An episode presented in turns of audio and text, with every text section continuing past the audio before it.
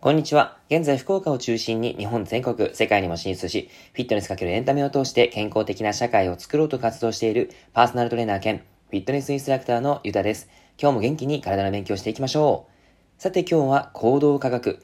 今日も実際の事例をもとにセルフマネジメントを考えるという内容をお話ししていきます。昨日もこの行動科学についてですね、セルフマネジメントを事例をもとに考えてみたんですが、えー、いかがでしたでしょうか？今日も同じような形でお話をしていこうかなって思います。今日のテーマとしては、タバコや食事、お酒への依存ということです。では、事例をお話ししていきますね。F さんは学生時代に覚えたタバコが習慣となり、かれこれ20年ほどの喫煙歴となります。ある日、親友と久しぶりにお酒を飲みに行った F さんは言われました。お前まだタバコ吸ってんの？やめた方がいいよ。体にいいことないし。かつて自分よりヘビースモーカーだった親友は3年前にきっぱり禁煙しています。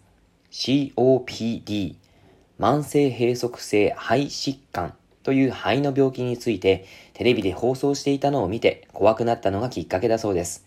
COPD は最近多くの人の知るところとなりました。別名タバコ病とも呼ばれ、喫煙者に特に多い肺の,、えー、肺の呼吸器疾患です。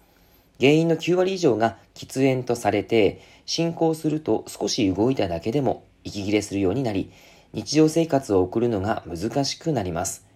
さらに病状が進むと、呼吸器不全や心不全が引き起こされ、死に至るところ、死に至ることもあります。話を聞いていて、F さんも不安になってきました。F さんの子供も2人は中学生と小学生、まだまだ元気で働かなければ家族が路頭に迷ってしまいます。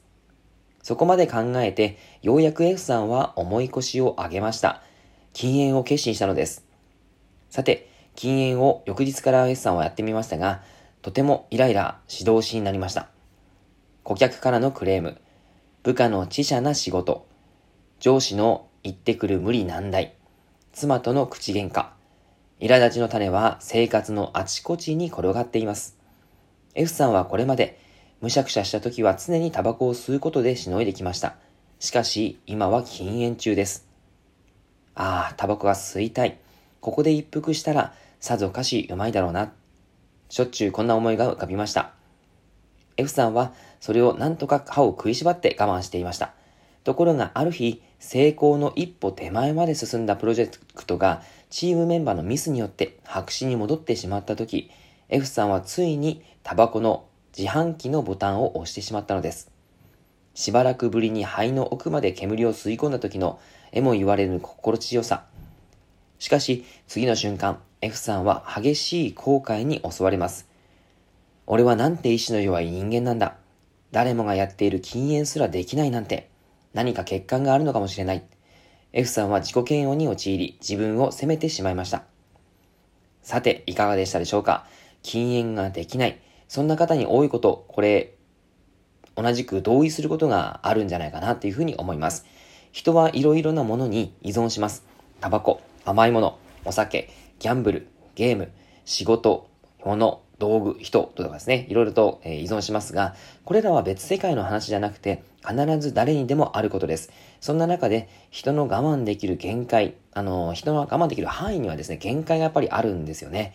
だから、依存すること自体全く悪いわけではないですし、そこにのめり込めるからこそ物事が進むってこともあるので、僕は依存はあの大賛成かなと思います。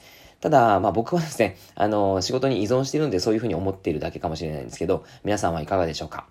えー、でも、まあ確かにですね、タバコは改善したい依存の一つかなというふうには思います。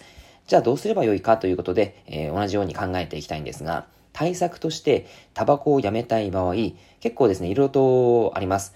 えー、家にある灰皿やライターを全部処分する。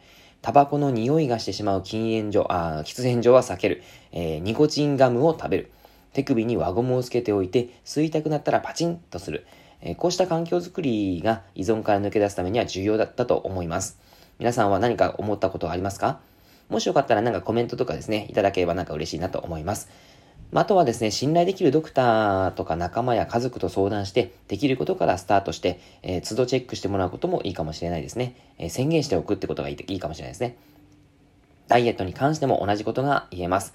えー、もしかしたら、ダイエットで今悩んでらっしゃる方もいるかも、いるかもしれないので、えー、例えばその家族に、私ダイエットします。私を管理して、みたいな形で言ってあげてもいいかもしれないですね。やっぱ自分で何、あの、やるってことはなかなか難しかったりするので、そんな時に、えー、家族や仲間、えー、まあ、あとはトレトレーナーさんね、パーソナルトレーナーさんとかにも手伝ってもらってやっていくのがすごくいいかなっていうふうに思います。